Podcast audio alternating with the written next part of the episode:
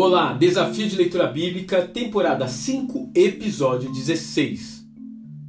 Coisas novas e velhas. 1 Samuel, capítulo 3. A palavra do Senhor era muito rara naqueles dias, e as visões não eram frequentes. 1 Samuel, capítulo 3, verso 1. O capítulo se inicia com uma informação intrigante palavra do Senhor era muito rara. Isso parece contrariar uma característica marcante do Eterno observada desde o jardim do Éden. Deus deseja se revelar ao homem. E de fato, como a continuação do texto irá mostrar, Deus desejava se comunicar, porém faltavam pessoas dispostas a ouvi-lo e transmitir a sua mensagem. Assim, Deus decide usar uma criança. Ele chama Samuel pelo seu nome e o comissiona para a tarefa. Nesse momento, aparecem duas personagens antagônicas.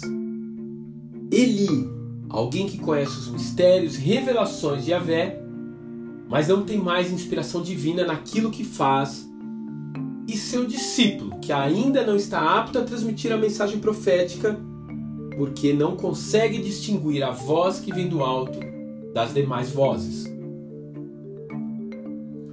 Na vida cristã é possível tropeçar em qualquer uma dessas situações. Podemos nos acostumar a uma liturgia eclesiástica e nos distanciar da voz do Espírito Santo. Continuaremos a exercer nossas funções, porém de uma forma automática, sem renovo e sem unção.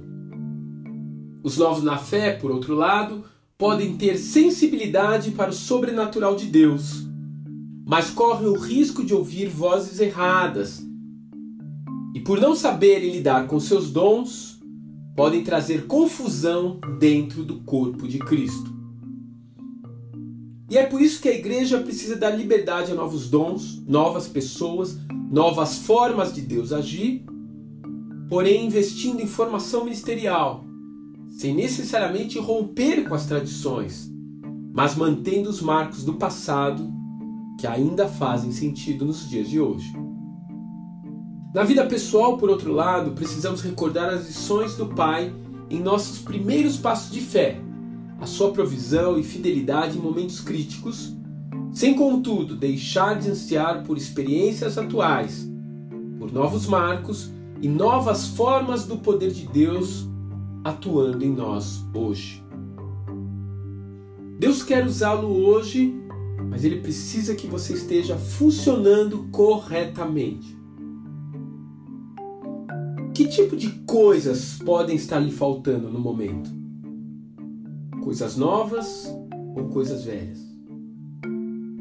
Que tal buscá-las hoje em Deus? E ele lhes disse: por isso, todo mestre da lei instruído quanto ao reino de Deus é como o dono de uma casa, que tira do seu tesouro coisas novas e coisas velhas. Mateus capítulo 13, verso 52. Deus te abençoe e até amanhã.